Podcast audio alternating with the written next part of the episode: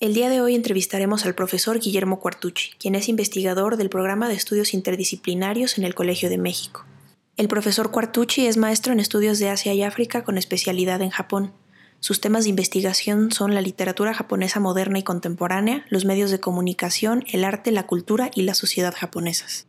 El profesor Cuartucci ha traducido del japonés múltiples artículos y libros sobre estudios japoneses, así como cuentos y poemas, entre los cuales destacamos El punto de partida, ficción y realidad, de Oiken Saburo, Política y pensamiento político en Japón, de 1868 a 1980, La maleta, de Abe Kobo, y El viejo castillo en el aire, de Yoshimasu Gozo. Es también autor de importantes obras como Abe Kobo y la narrativa japonesa de la posguerra y grandes obras de la literatura japonesa. El día de hoy el profesor Quartucci nos hablará acerca de la literatura japonesa desde una perspectiva de los estudios sobre Japón. Nos contará acerca de las particularidades de la literatura japonesa y de cómo éstas la distinguen de otras tradiciones literarias en el mundo, y nos hablará de algunos de los principales géneros y temas de la literatura japonesa, así como de aquello que caracteriza a la producción literaria actual en Japón. Bienvenidos a su podcast literario sobre Japón. Tsundoku. Un proyecto de Fundación Japón Madrid y Fundación Japón en México. Locución y guion, Patricia Portillo y Sofía Ortega. Consultores, Kayoko Takagi y Jordi Serrano. Equipo técnico, Moisés Pérez.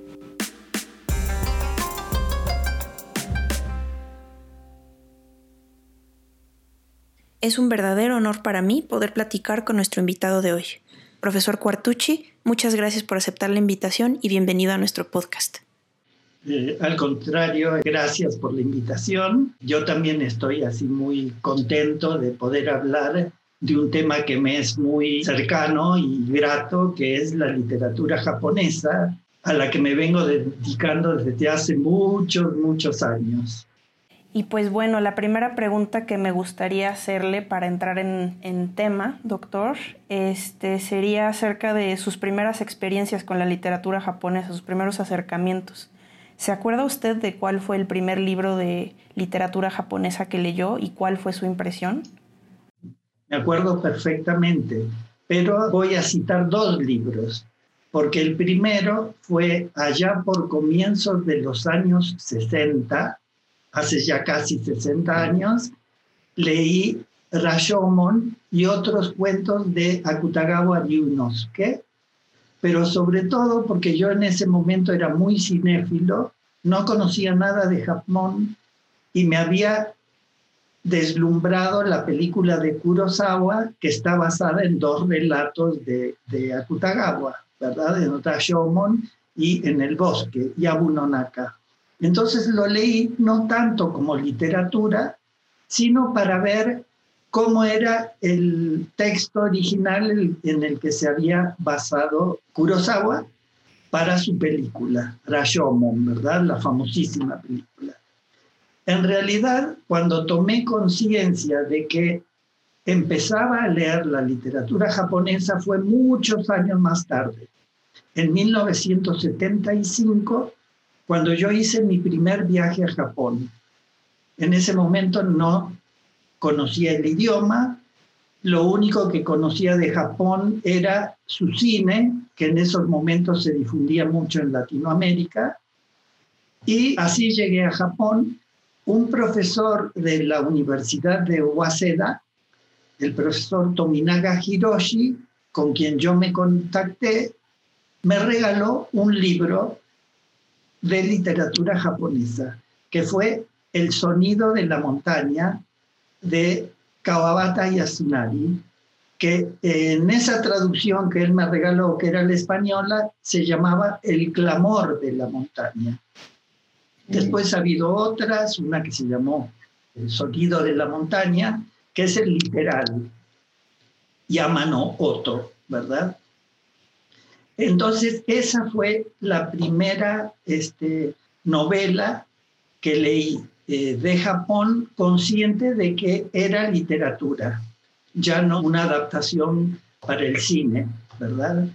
Y por supuesto, ya Kawabata había recibido el premio Nobel en el año 68, eh, siete años antes.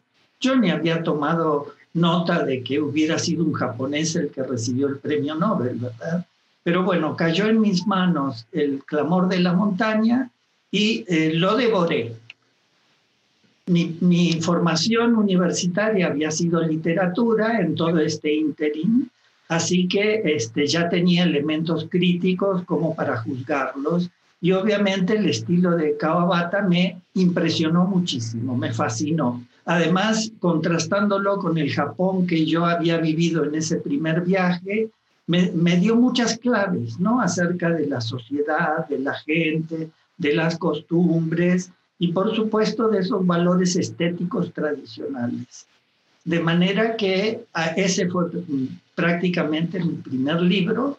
Después leí a Kutagawa muchas veces y me parece maravilloso también, pero este, fue Kawabata y Asunari eh, con quien yo me inicié en la literatura japonesa, en la narrativa, ¿verdad?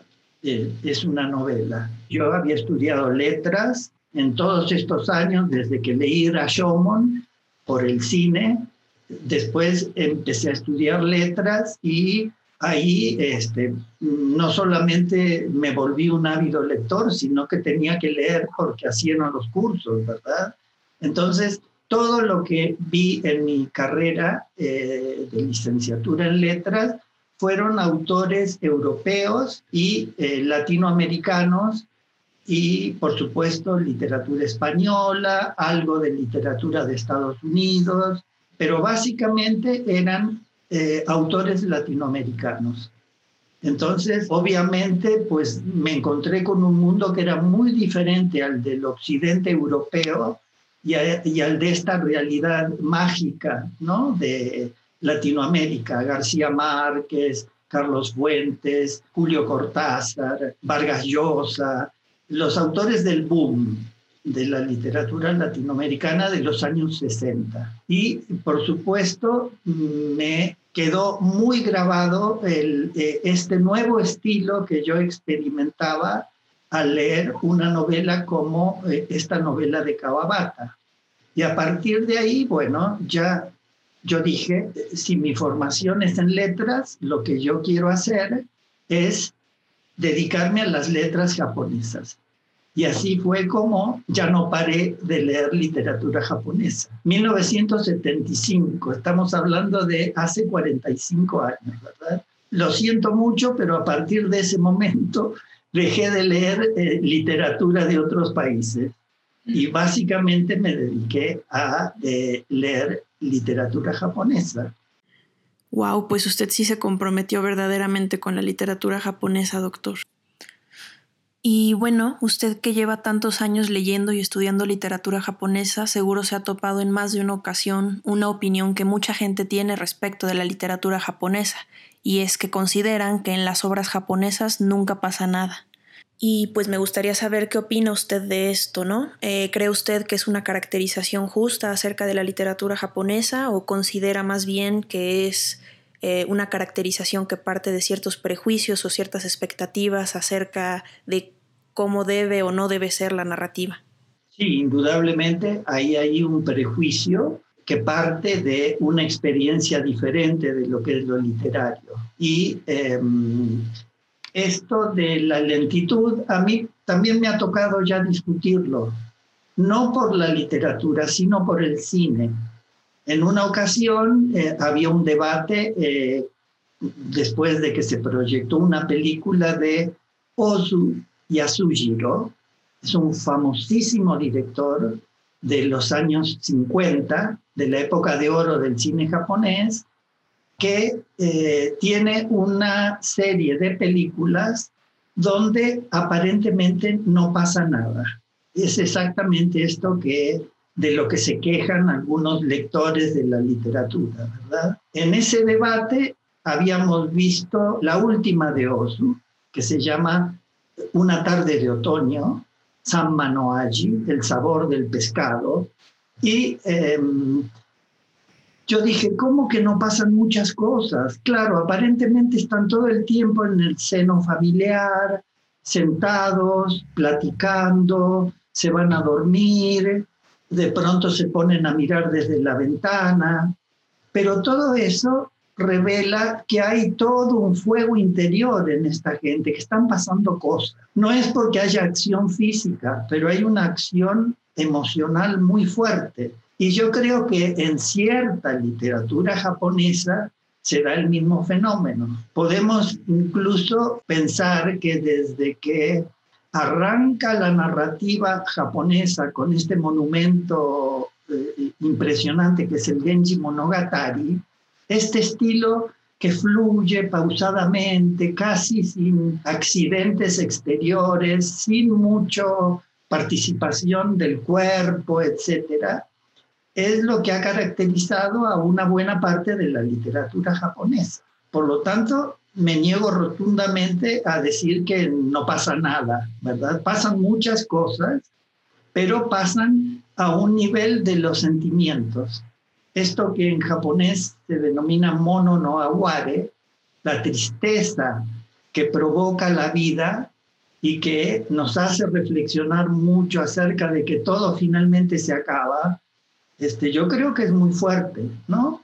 Es más fuerte que pues un samurái peleando, ¿verdad? En un campo de batalla.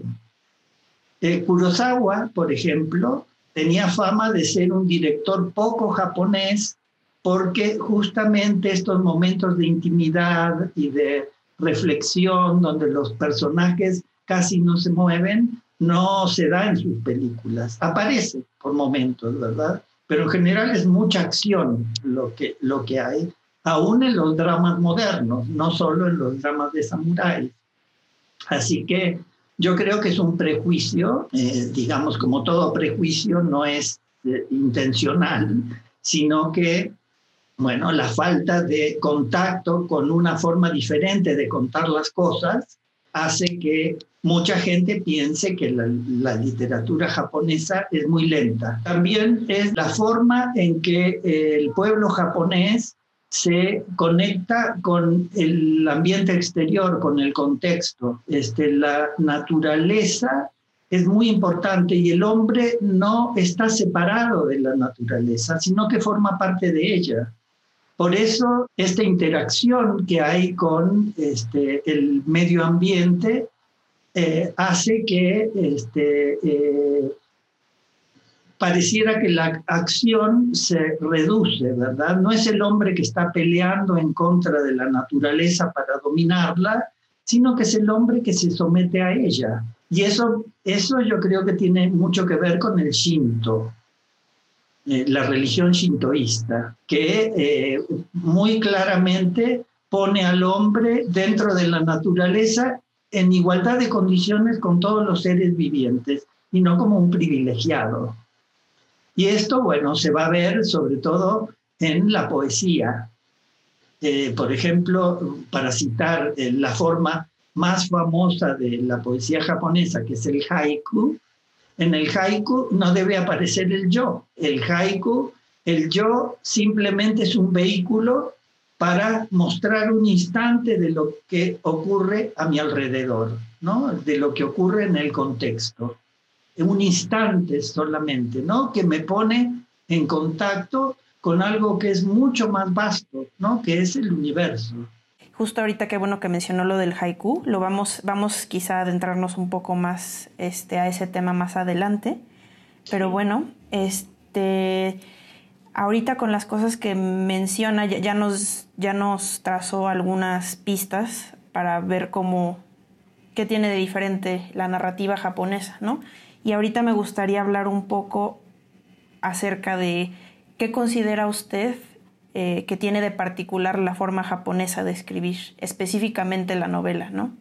La novela, digamos, tradicional, a partir del Genji, que sí lo consideramos como una novela, ¿verdad? Y, a través de las, las diferentes eh, eras históricas de Japón hasta llegar a la modernidad, se basan justamente en este sentido, ¿no? Del eh, hombre inmerso en la naturaleza y sujeto, digamos, eh, a los cambios que en esta se producen, que me, que me hacen sentir así melancólico o triste.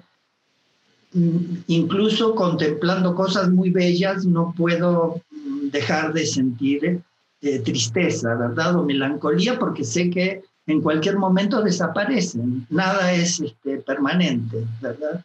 Pero yo creo que eso es eh, una parte de la literatura japonesa y se ve incluso en escritores modernos. Por ejemplo, Kawabata es como el eh, ejemplo así eh, máximo de esta manera ¿no? de hacer literatura que está muy conectada a toda esta tradición.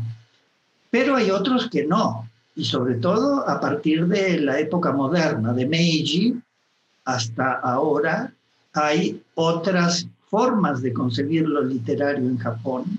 Es muy interesante contrastar los discursos de los dos premios Nobel que tuvo Japón. En el 68 Kawabata y en el 94 sí, Oe Kenzaburo, 1994. El título del discurso de eh, Kawabata fue El bello Japón y yo.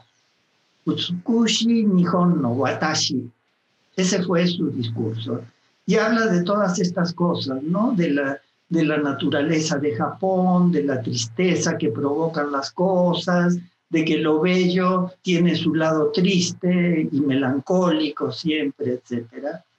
Cuando Oe Kensaburo va a recibir el premio y hace el discurso, va a decir el ambiguo Japón y yo. Lo titula así. Es como una réplica a eh, Kawabata, ¿verdad? Usar el mismo título, nada más que le cambia bello por ambiguo. Ai mai na nihon no watashi. Y ahí él hace como una especie de, de, declaración pública de que él no está con ese Japón, ¿no?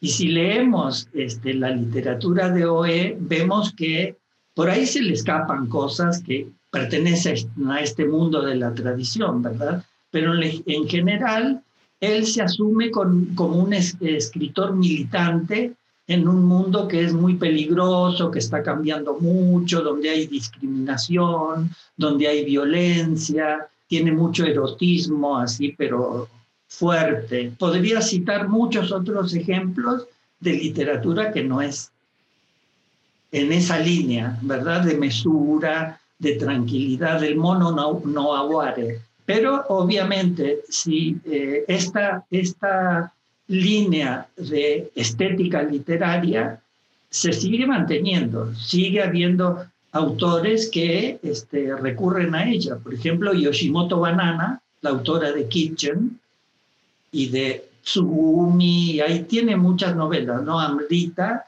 yo creo que se parece mucho a, eh, eh, digamos, está dentro de esta línea de sentir que el mundo que lo rodea es siempre algo que me provoca eh, tristeza y melancolía. Pero bueno, y hay otros, este, sobre todo contemporáneos, que ahora que la novela policíaca de detectives tiene mucho auge en Japón, muestran un Japón más violento, mucho más lleno de contrastes, eh, con gente que se enloquece de pronto y hace cosas horribles. Así que bueno, hay que matizar, yo creo, ¿no? Hay, me parece que hay un prejuicio cuando se dice que hay un estilo que es japonés, muy japonés de escribir. Hay de todo, eh, sobre todo en, el Japón moderno, a partir de Meiji, ¿no? que empiezan a tener contacto con otras literaturas, sobre todo las de los países europeos y de los Estados Unidos. Con Latinoamérica se comunicaron mucho más tarde, ¿no? Fue cuando el boom latinoamericano. García Márquez, los que mencioné antes, tuvieron también un fuerte impacto en Japón. Y bueno, eh, regresando un poco al tema de, de, la novela en Japón, usted ya lo dijo, este Genji Monogatari o la historia de Genji es considerada la primera novela del mundo. ¿Nos puede explicar un poco por qué se considera la primera novela del mundo, es decir, ¿qué la hace un hito dentro de la literatura universal? Sí, a pesar de lo que dije anteriormente, de que este sentimiento del el mono no aguare es el que permea toda la obra y que le da esa característica japonesa de mesura, ¿no? de, de eh, resignación frente al destino, este, casi como de pasividad de los personajes que se mueven en ella eh, frente a lo que les está ocurriendo, es una novela que eh, muy bien entra dentro de la eh, definición de novela tal como se empezó a dar en el siglo XVIII.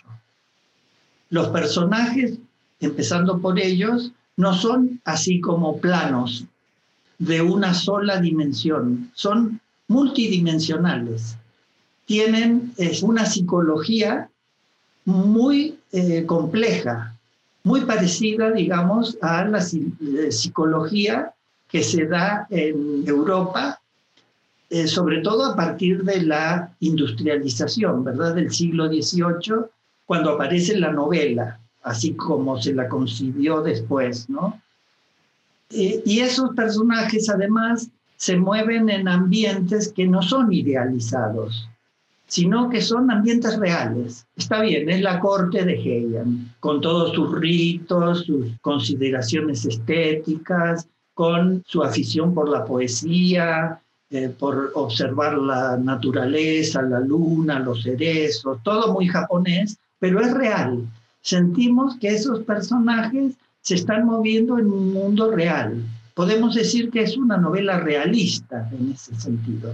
Realista en el sentido de que pinta de manera muy clara y precisa la vida en la corte y la vida de los aristócratas, ¿no? que rodean al emperador en la corte de Heian. Yo creo que eso, entonces, el realismo de las descripciones y los personajes complejos psicológicamente, el mismo Genji es de una complejidad enorme, a pesar de ese registro suave que mantiene a lo largo de la, obra, hacen que sea una novela como se la concibió muchos siglos después en Europa, escrita hace mil años además, ¿no? También alrededor de esa época eh, hubo otras obras que de difícil descripción también, ¿no? Me refiero al libro de la almohada de Seishonagon, o Tsuresure Gusa de Kenko Yoshida, este, lo que conocemos como ensayos eh, Suihitsu.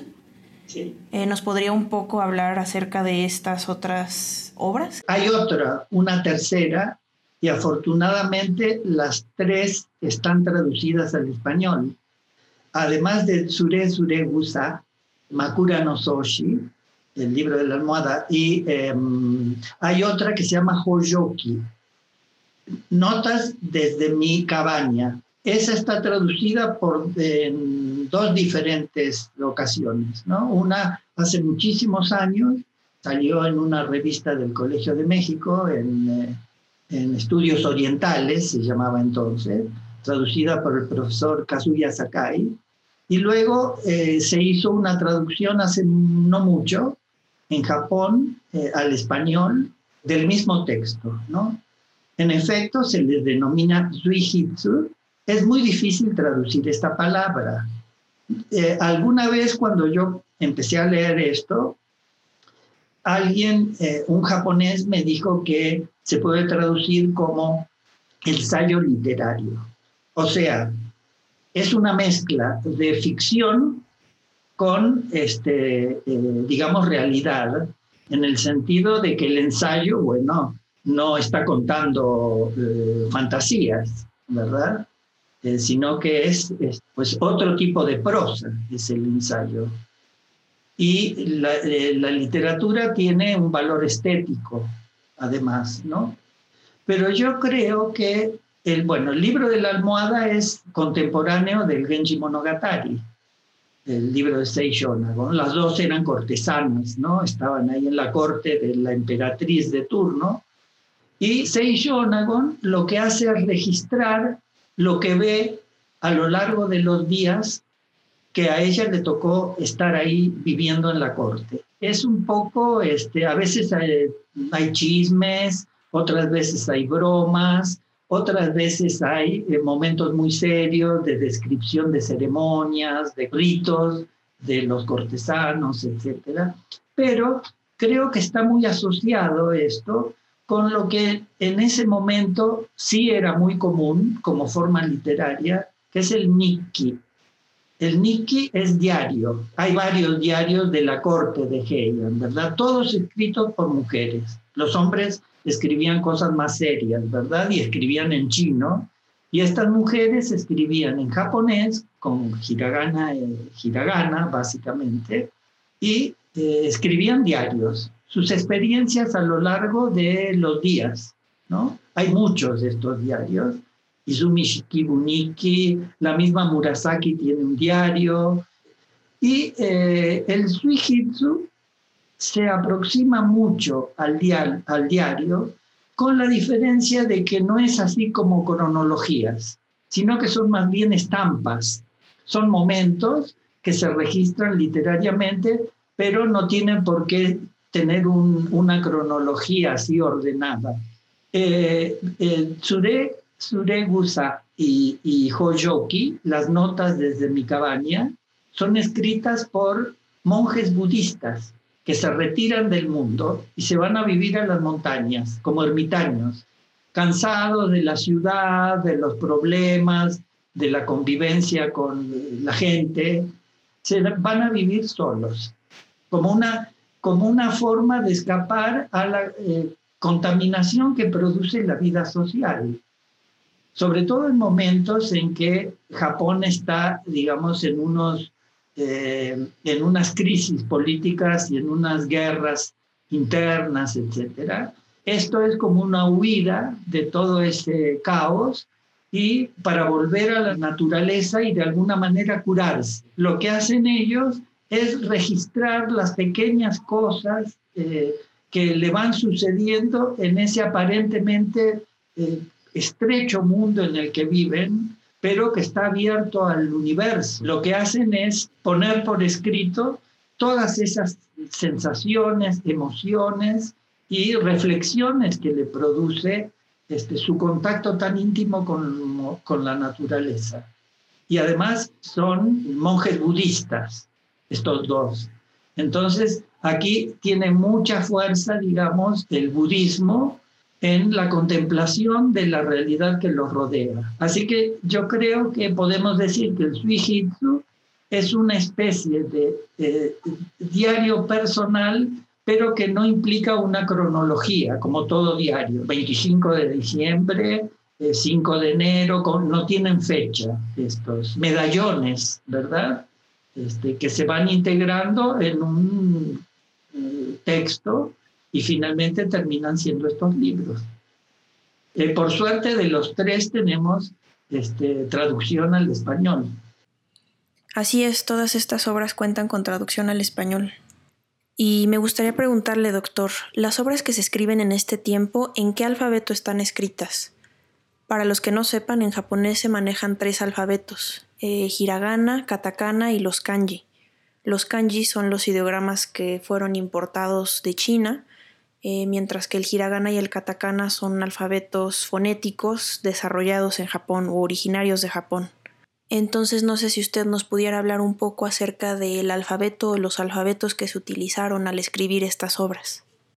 Sí, ya escriben en japonés. Sí, estos, estos textos ya son en japonés porque normalmente se escribían en chinos, como en chino, como dije anteriormente, ¿no? La escritura de los hombres serios, de los funcionarios, incluso de los ministros religiosos, eh, era en, eh, en chino. Eh, pero ya en este momento, bueno, estamos hablando del Japón medieval, del periodo Kamakura, ya se había popularizado la escritura en hiragana. Hay, hay una colección de cuentos de finales de Heian que se llama Uji Shui Monogatari, las historias de Uji, que es un suburbio de, de, Kioto, ¿no?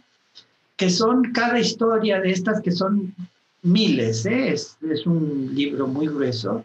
Cada una de estas historias eh, se escribía para leérsela a la gente del común, la gente, los campesinos, gente normalmente analfabeta, y estas historias eh, generalmente lo que eh, estaban transmitiendo eran enseñanzas del budismo.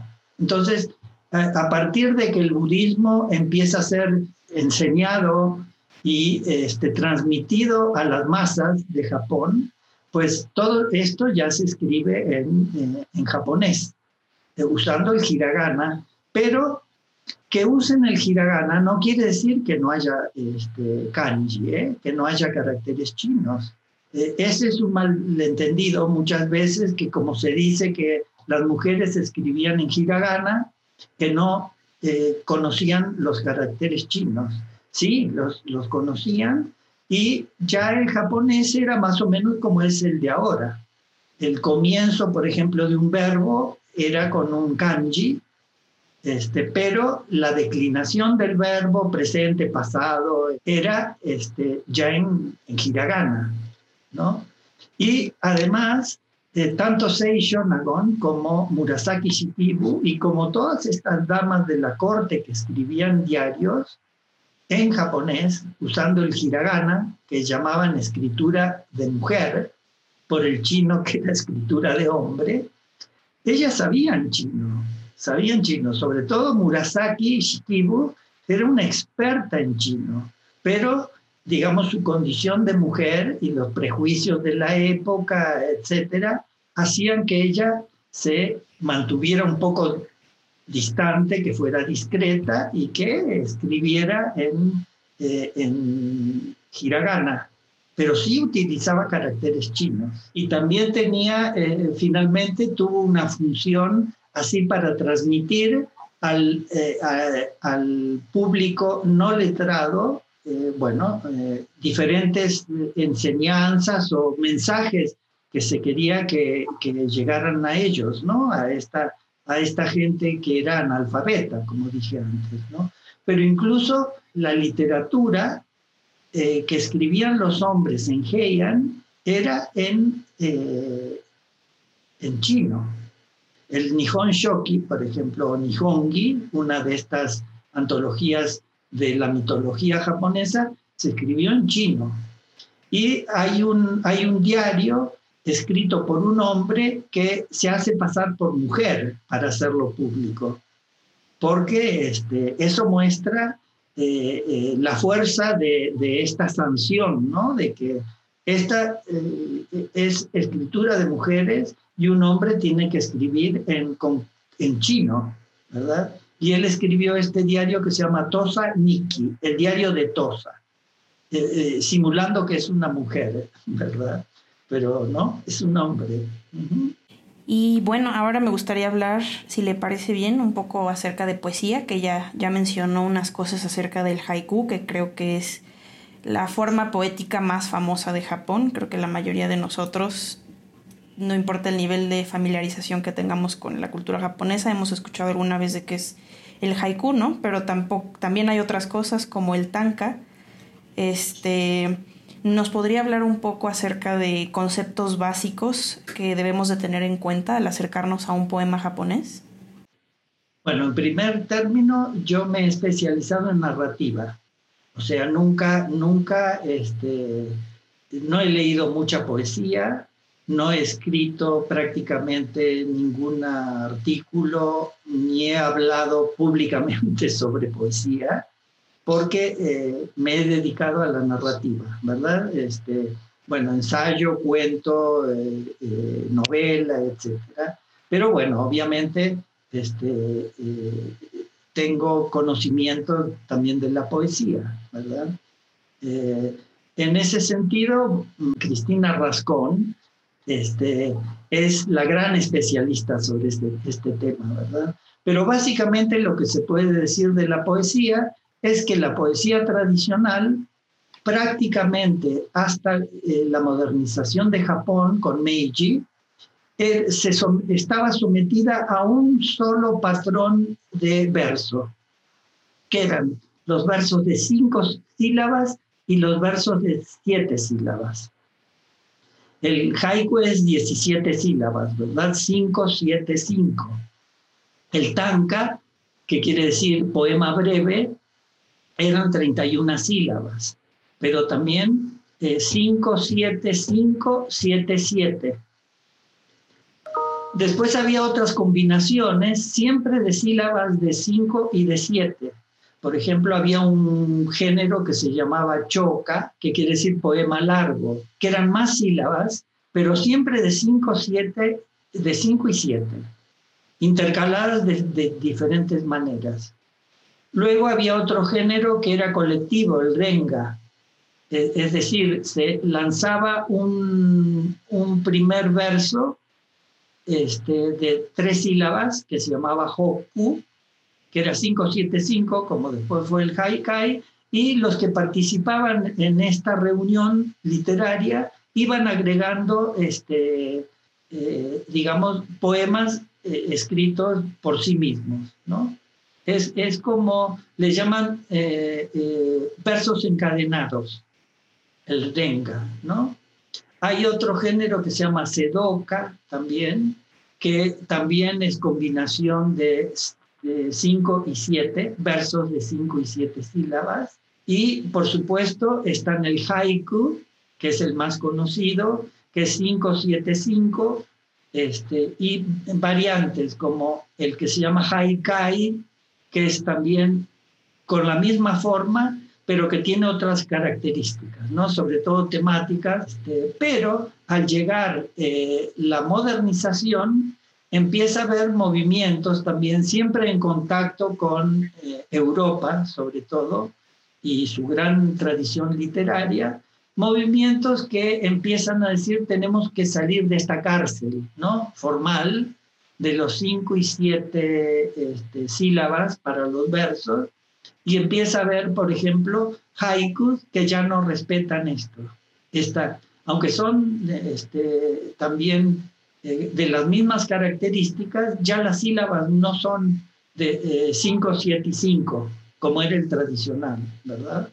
Ahí están Hosai, por ejemplo, que es un autor de haiku, que le llaman haiku libre, otro Santoka, que también escribe, pero eh, con verso libre, y eso fue evolucionando más hacia ya este, avanzado el siglo XX, hacia los poemas de eh, verso libre, totalmente, sin ningún tipo de métrica y sin ningún tipo de límite en extensión.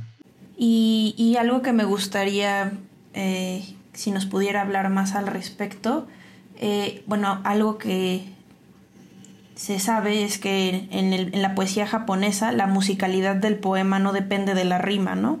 Como quizá típicamente estamos acostumbrados en la poesía occidental. Entonces, ¿nos podría hablar un poco acerca de en qué reside la musicalidad del poema si no es en la rima? Eh, reside, yo creo, en el ritmo, en la elección de las palabras. Hay, hay figuras que son muy complejas, ¿no? Este, que están así muy codificadas. Por ejemplo, utilizar palabras que tienen dos significados. Y lo que hace que el poema se pueda leer de dos maneras diferentes, según eh, nosotros este, captamos ese, ese eh, digamos, ese doble significado. Por ejemplo, Hanna quiere decir flor, pero también quiere decir nariz, ¿verdad? Pues si, usamos esta palabra, estamos haciendo un juego ya que produce asociaciones y que reverbera de alguna manera. Y por supuesto, eh, tiene que haber un ritmo que no está dado por la rima, sino que es un ritmo interior que está dado de otra manera, no como fluye el, discurso, digamos, poético. Y bueno, ahora me gustaría hablar un poco, quizá nos desviaremos eh, de, lo, que estamos platicando, pero eh, me gustaría hablar acerca de la recepción que tuvo la literatura japonesa en Occidente. Eh, sabemos que durante el siglo XIX las estampas ukiyo-e tuvieron un gran éxito en Europa, ¿no? Y me pregunto si la, si la literatura japonesa tuvo también un, un flujo parecido en Occidente. Bueno, en ese momento, en el siglo XIX, era muy poco lo que se sabía de literatura japonesa, ¿verdad? El ukiyo-e se conoció porque llegaban directamente a Europa, incluso venían en, cargas que los ponían para rellenar, si traían este, vajilla para que no se rompieran los platos, ¿verdad? O las tazas, etcétera. Y ahí fue como lo descubrieron. Después hubo este, eh, artistas europeos que se fascinaron con esto y empezaron a estudiar el ukiyo-e y esta forma tan japonesa ¿no? de representar, digamos, este, eh, cosas. Eh, la literatura se conoció mucho después, ya en el siglo XX. por ejemplo, el Genji Monogatari se tradujo en los años 20, la primera traducción al inglés por Arthur Whaley, que fue un impacto muy grande, ¿no? El conocer el Genji este, en esta traducción inglesa.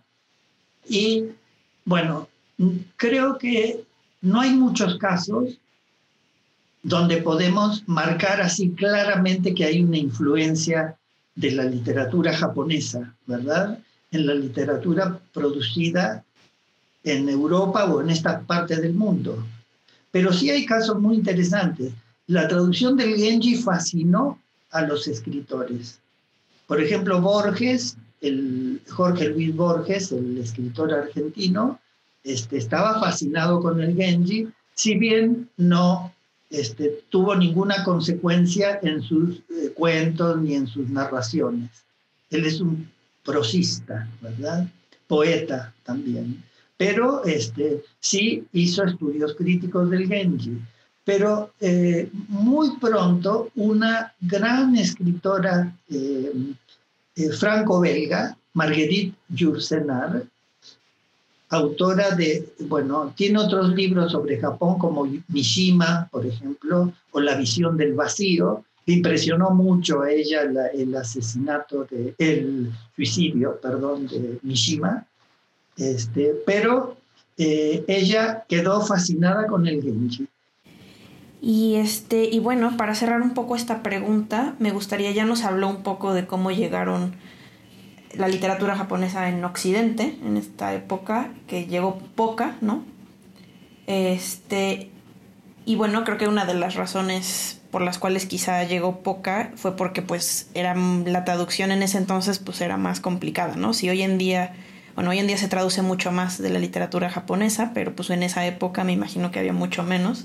¿Es esta la única razón por la cual no hubo tan, un apogeo tan grande de la literatura japonesa en Occidente o usted lo atribuiría a otras razones además de esta? Más allá de que Japón estuviera tantos años este, aislado del mundo, yo creo que incluso cuando Japón se abre al mundo, y se empiezan a conocer eh, muchos aspectos de la vida en Japón, ¿no? Este, iban muchos viajeros, observaban, después escribían sus impresiones sobre la gente, sobre los paisajes, bueno, sobre todo lo que veían, ¿no? El problema es que como no podían leer japonés, pues eh, eh, todo lo que observaban y terminaban escribiendo era pues al margen de cualquier contacto con los contextos escritos, ¿verdad? ¿Qué quiero decir con esto? Que me parece a mí que una dificultad enorme de eh, transmitir, en este caso estamos hablando de la literatura japonesa, es la lengua, ¿no? El japonés no es sencillo, como sabe cualquiera que lo estudia, no es tan complicado para hablar, etcétera, pero escribir Leer, bueno, también, pero escribir ya es otra cosa, ¿verdad? Eh, yo creo que ese ha sido básicamente eh, la barrera de la lengua, porque eh, la literatura japonesa es muy rica, tiene todos los géneros, ¿no? Tiene teatro, tiene poesía, tiene narrativa, tiene ensayo, tiene crónicas de viajes, etcétera pero acceder a estos textos este, es muy complicado por un problema de la lengua. En la actualidad hay mucha más difusión porque, eh, sobre todo a partir de la Segunda Guerra, ya Japón eh, empezó a ser como un objetivo para quienes se interesan en estudiar aspectos ¿no? de ese país. Y empiezan a viajar estudiantes, becarios, etc. Y ahora es más fácil encontrar eh, traductores de, muchas lenguas, de diferentes lenguas, a la lengua de su país, a su lengua nacional. Y eso sucede incluso con el español, ¿verdad? Ahora hay mucha más gente que puede traducir. Eso no quiere decir que todos eh, tengan en su lengua nacional un estilo, digamos, demasiado literario. Por eso eh, las traducciones eh, generalmente son defectuosas, tienen defectos, ¿no? Este, las que se hacen al español, porque los que traducen no son escritores en realidad, son personas que conocen las dos lenguas, pero no, no este, son escritores. Es diferente en inglés, por ejemplo, que eh, como hay mucha gente, muchísimos que se han especializado en japonés, hay también muchos escritores, ¿no? Excelentes traducciones, traductores que a su vez son escritores. Entonces, eso eleva bastante la calidad, ¿verdad? Pero bueno, en español ahora hay gran cantidad de traductores y eh, la mejor fórmula, que es la que funciona en cuanto al resultado final, es traducir un español, uno que habla español o una, con alguien que habla eh, japonés, ¿no? En pareja. Es la, la, que mejor funciona, ¿no? Porque ambos conocen las dos lenguas, pero de un lado conocen mejor el japonés y del otro lado conocen mejor el español. Y esas son las mejores este, traducciones. Pero ese me parece que ha sido el motivo, este, no tanto una barrera de carácter cultural, de que la literatura japonesa se haya difundido muy tarde, ¿no? En, esta parte del mundo. Sí, y pues sí, precisamente hablando un poco más acerca de la producción literaria japonesa contemporánea, me gustaría hacerle pues varias preguntas, ¿no? Como ya se mencionó, em, hoy en día existen muchas más traducciones de mayor calidad este, del japonés al, al, español y a otros idiomas. Este, y pues hoy en día la literatura japonesa, bueno, no, ya lleva varios, varios años que parece haber un boom, ¿no? Un, interés resurgido de Occidente por la literatura japonesa. Este, y a mí me surgen eh, muchas preguntas al respecto de esto, ¿no? ¿Qué, qué, características tiene la literatura japonesa contemporánea que la hace tan interesante a Occidente, ¿no? Yo creo que este, hay, eh, así como el manga y el anime, también ah, tienen una enorme difusión ¿no? en Occidente, hay eh, ciertas características que se salen de lo conocido. Entonces eh, hay como una novedad que estimula mucho la lectura, ¿no? De, y sobre todo porque están pintando, si lo podemos decir de esta manera, una realidad que es muy diferente, ¿no? que es la de Japón, que siempre ha conservado un poco ese halo de misterio, ¿no? de, lugar exótico, lugar este, aislado, este, un poco enclaustrado en sí mismo, que no tiene mucha comunicación con el exterior. Claro, son islas, ¿verdad? Es un archipiélago y es bastante normal que eh, suceda eso. Pero también lo que eh, impulsó, digamos, eh, el acercarse a Japón desde diferentes formas, ¿no? Manga, anime, este, literatura, etcétera, tiene que ver con el éxito que tuvo Japón a nivel económico, ¿no? Japón en un momento se volvió así como deslumbró al mundo con su milagro económico, con este, la em, eficiencia de eh, sus comunicaciones, con la tecnología avanzadísima, con el orden, con la falta de violencia, eh, etcétera, ¿no? Entonces, hay como, digamos, una fascinación nueva, yo creo, con Japón, porque es un país que ha tenido éxito, ¿no? En muchos aspectos.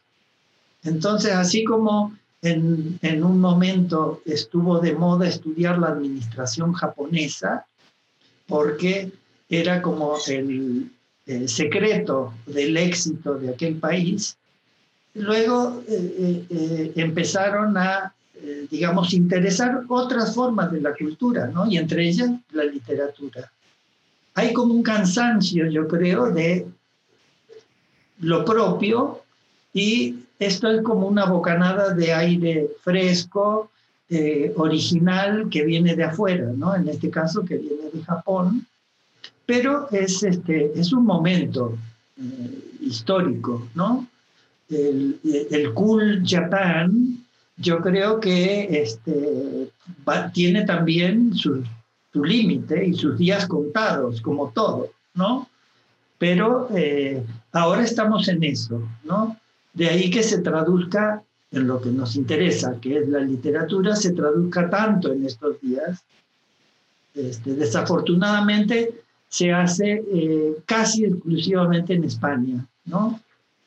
Eh, un poco, bastante menos en Argentina y casi nada en México, ¿no?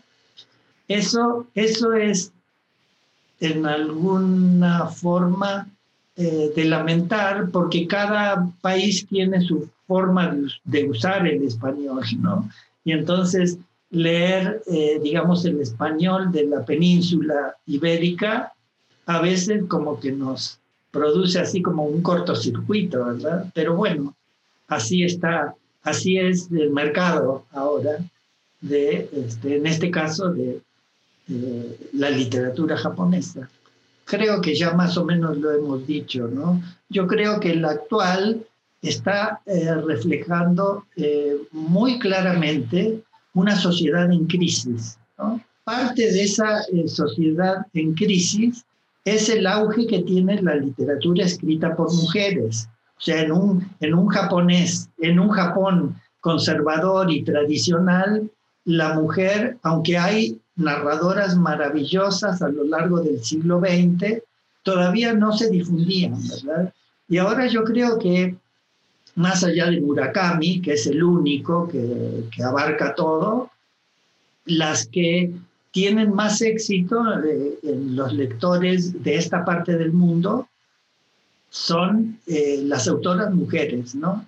Y, y, es literatura muy fuerte no es literal. Bueno, Yoshimoto Banana, como mencioné antes, sí, sí está, digamos, inscrita en esta corriente de este Japón del mono no aguare, del Japón eh, triste y melancólico, ¿no? De seres así como muy suaves, etc.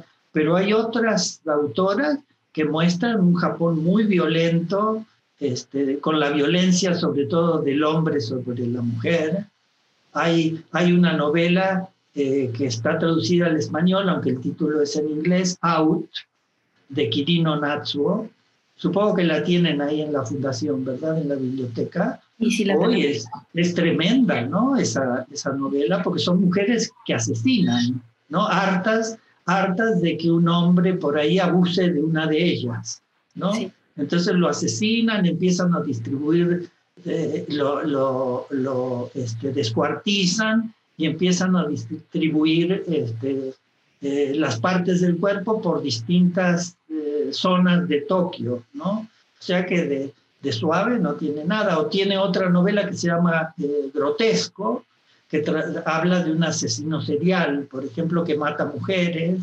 Este, y, Miyuki eh, Miyabe, hay otra, que tiene también un par de novelas traducidas al español, que son muy fuertes y también son con violencia, crímenes y asesinatos, ¿no? Entonces, yo creo que en la actualidad lo que este, eh, predomina es este género eh, de realismo policial, digamos, donde se muestra un Japón este, que está en crisis en muchos niveles, ¿no? Eh, económico, de instituciones, político, de relaciones humanas, etc. Claro, nunca llega a, digamos, el, el deterioro que hay en otras sociedades, ¿no? sobre todo las occidentales. Me parece que esas son un poco las características. Y eso lo vemos, bueno, en el que abarca todo, que es Murakami, ¿no? Eh, Murakami eh, también muestra aspectos muy, digamos, duros, ¿no? De la sociedad japonesa. Claro que en un contexto así muy cool, ¿verdad? Con música, con eh, este, comidas, viajes a, a, diferentes países del mundo. Es como muy cosmopolita, ¿no? Eh, Murakami Haruki. Este, pero también muestra eh, una sociedad está en crisis.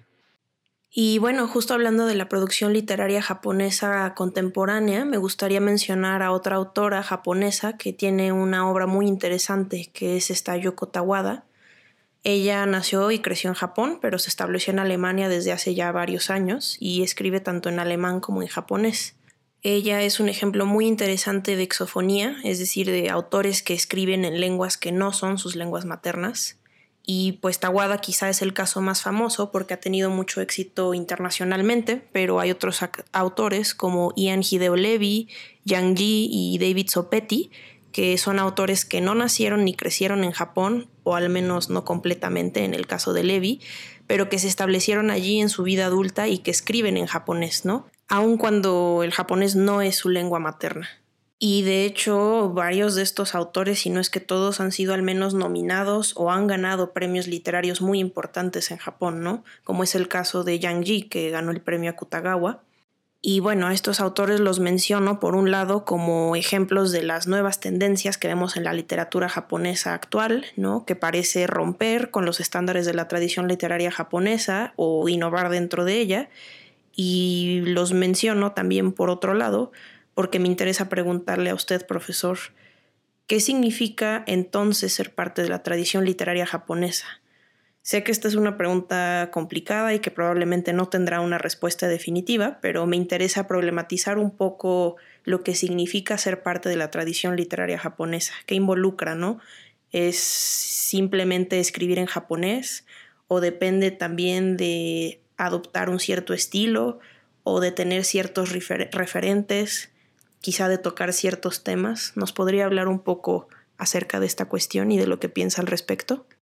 Eso es bastante complejo, ¿no? En un país que estuvo siempre muy cerrado, era casi normal este, considerar que este, un autor japonés era aquel o autora, ¿no? Que había nacido en Japón y que escribía en japonés. Eso eh, era así hasta hace muy poco tiempo.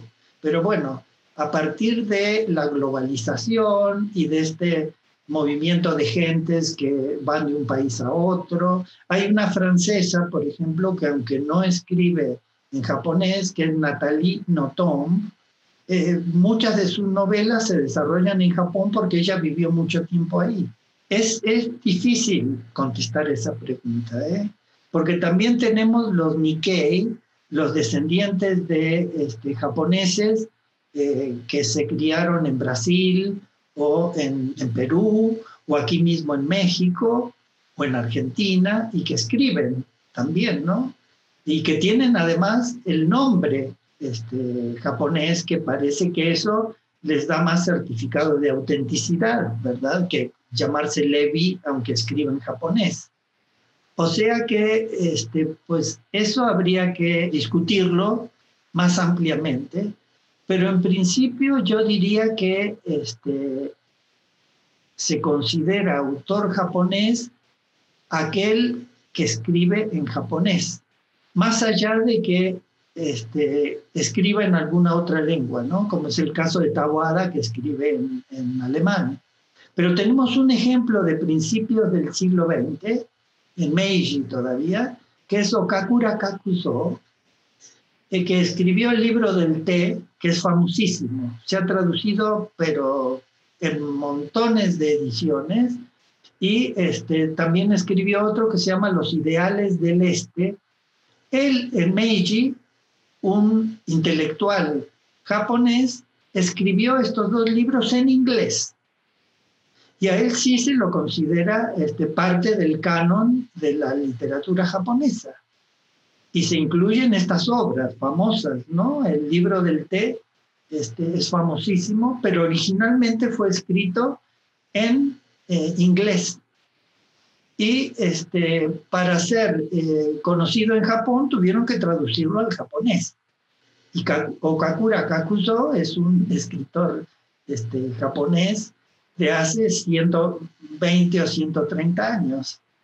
Así que todo esto es muy como flexible, ¿no? Yo no sabría este, decir exactamente quién es escritor japonés y quién no, ¿verdad? Seguramente eh, como se van incorporando nuevas, digamos, formas de eh, eh, mm, concebir lo que es el individuo dentro de una sociedad, el que escribe en japonés, aunque no sea japonés, pues forma parte del canon de la literatura japonesa, ¿verdad? Pero eh, eh en cambio, este, si bien nació en, eh, en, Nagasaki, se fue muy joven y su lengua este, eh, original, digamos, su lengua de comunicación ha sido siempre el inglés, y más cuando decide él escribir. No obstante, tiene una, novela que se desarrolla en Japón, que es esta, un artista del mundo flotante. Este, ahí se conjuga un poco su origen, su nombre, que es totalmente japonés, Ishiguro Kazuo, con el tema que desarrolla, si bien la lengua es en inglés. Yo creo que los japoneses mismos no lo consideran un autor japonés. ¿eh? Este, pero bueno, ahí puede haber algo de etnocentrismo, este, una posición muy conservadora quizás, que con los tiempos ahora de globalización y de circulación de gente va a ir cambiando, yo creo. Y pues sí, creo que la respuesta que nos da, que no es una respuesta cerrada, es lo más sensato, me parece contestar, porque pues sí, no es usted la policía de la literatura japonesa. Y justo creo que hoy en día, más que hablar de tradición literaria japonesa, se habla de tradición de literatura en japonés, ¿no? Porque lo, o sea, quizá lo único en común es el idioma, eh, pero en realidad este, hablar de lo japonés, la esencia de lo japonés, es un tema bastante complicado, ¿no? Y bueno, ahora me gustaría ya por último eh, hacerle la pregunta de, para todas las personas que nos están escuchando, ¿qué libro o autor le recomendaría a usted, a una persona que apenas está empezando su camino en la literatura japonesa? Yo, eh, por la calidad, digamos, de la obra, pero creo que es demasiado compleja, y no cualquiera está en edad todavía de este, leerlo.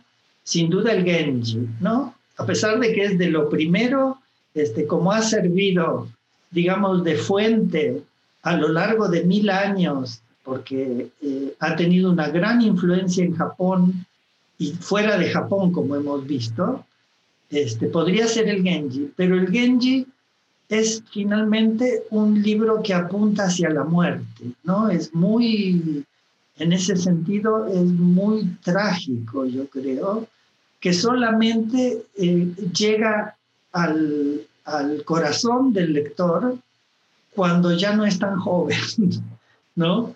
Así que no lo recomendaría como primera lectura, además de que es muy largo, este, pero yo los últimos cuatro años me la paso leyendo el Genji. Yo sigo leyendo el Genji. Nunca se termina de leer el Genji, ¿no? Pero es bueno que me, me haya eh, atrapado eh, a esta altura de mi vida, ¿verdad? Es el momento justo para que este, yo lea el Genji, pero no alguien así este, que está empezando, digamos, los primeros pasos en el mundo de la literatura japonesa. Entonces, no sabría exactamente decir, está, hay una autora que a mí me fascina, que es de Showa, se llama Enchi Fumiko. Hay un libro de ella, Onnamen, en japonés, traducido al español como Máscaras Femeninas, que es una novela fascinante, ¿no? Y tiene mucho que ver con el Genji, pero desde la perspectiva de una mujer del siglo XX. Se habla mucho de la femineidad, este, de la masculinidad, digamos, de la relación entre los sexos. No es precisamente feminista, pero este, es, es muy, eh, digamos, insinuante en cuanto a la diferencia que hay entre el mundo del hombre y el mundo de la mujer y en sus relaciones, así, incluso amorosas, ¿no? Y ahí el Genji tiene una, una función muy, muy central en cómo se desarrolla la novela. Yo recomendaría entonces Máscaras Femeninas de Enchi Fumiko, pero no sé si los que se inician, por ejemplo, estarían así muy en condiciones también de llegar a captar todo esto, ¿no? Luego están los eh, Mishima, por ejemplo. Mishima es alguien que este, eh, sí llega, justamente porque este estilo es como una traducción del estilo de otra parte del mundo, este, llega. Esa, la tetralogía, que es la última obra que él escribe antes de suicidarse, es fantástica, ¿no? Estos cuatro libros, eh, Nieve de Primavera, Caballos Desbocados, El Templo del Alba, La Corrupción del Ángel, son cuatro novelas atrapantes realmente, ¿no? Así que, este, y eso ya sería para un público, digamos, más actual, más joven, y luego está, bueno, el eterno Murakami, ¿verdad? Murakami escribe justamente para esta época.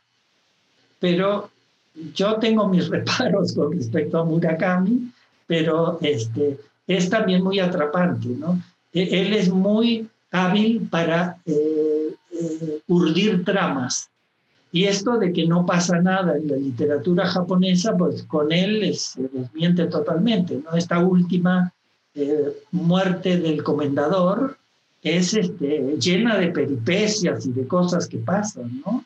Y está muy bien estructurada, es muy entretenida, tiene mucha tensión, uno está esperando a ver cómo sigue, ¿no? Entonces, no, por ahí no puede dejar de leerla porque este, ya quiero saber, ¿no? Cómo, cómo se va a resolver esto.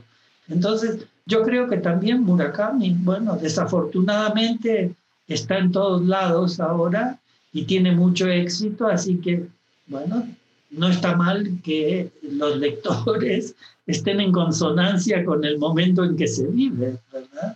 Pues bueno, yo primero quiero disculparme porque sé que todas estas preguntas que le hice fueron tremendamente complejas este, y muy difíciles de contestar, pero le agradezco mucho que haya hecho un excelente trabajo en contestárnoslas. Este, creo que todo fue muy interesante. Seguro todos los que nos están escuchando este, se habrán empapado muy bien de qué es la literatura japonesa. Sé que hay muchas cosas que no se mencionaron, hay mucho por hablar todavía a partir de esto. Este, pero bueno, le agradezco muchísimo que nos haya acompañado en esta, en esta entrevista. Y pues nada, gusta despedirse de todos los que nos están escuchando, del público. Primero, bueno, agradezco a ustedes, ¿no? A la fundación que me hayan invitado. Siempre para mí es como un placer hablar de este tema que me apasiona, en el que he trabajado tanto tiempo, ¿no? Y espero que los que escuchen este podcast hayan recibido, digamos así, como eh, estímulos para eh, si ya están en la literatura japonesa, que sigan eh, profundizando y si empiezan para que se animen ¿no? a conocer este mundo este, realmente fascinante que es el de la literatura japonesa. ¿no? Así que muchas gracias otra vez y bueno, esperemos a ver qué eh, ecos recibimos, ¿verdad? De, de nuestra conversación.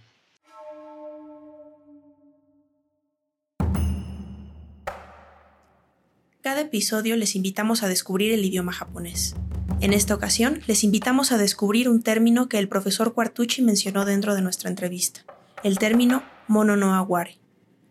Esta expresión está compuesta de la palabra mono, que significa cosa u objeto, y de la palabra aguare, que tiene múltiples acepciones, pero que aquí significa patos, sensibilidad o conciencia de algo.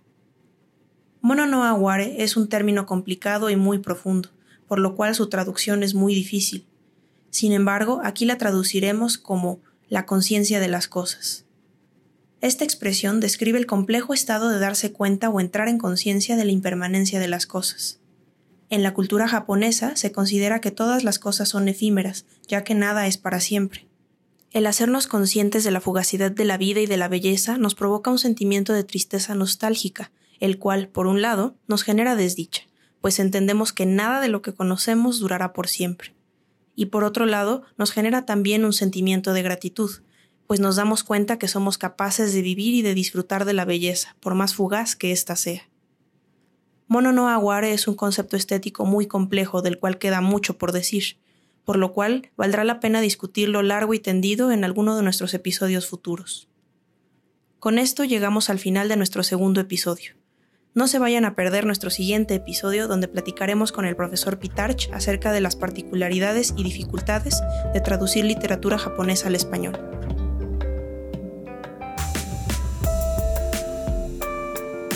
Gracias por escuchar Tsundoku, un podcast sobre literatura japonesa de la mano de Fundación Japón Madrid y Fundación Japón en México. Arigatou gozaimashita.